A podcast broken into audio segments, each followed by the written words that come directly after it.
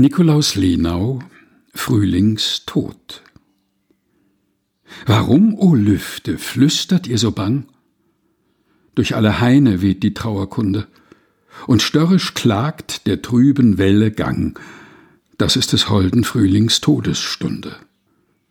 Der Himmel finster und gewitterschwül umhüllt sich tief, dass er sein Leid verhehle, und an des Lenzes grünem Sterbepfühl weint noch sein Kind, sein Liebstes, Philomele. Wenn so der Lenz frohlocket, schmerzlich ahnt das Herz sein Paradies, das uns verloren, und weil er uns zu laut daran gemahnt, musst ihn der heiße Sonnenpfeil durchbohren.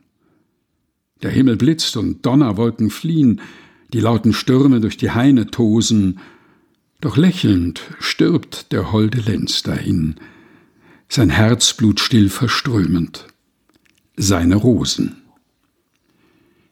Nikolaus Lenau Frühlingstod. Gelesen von Helga Heinold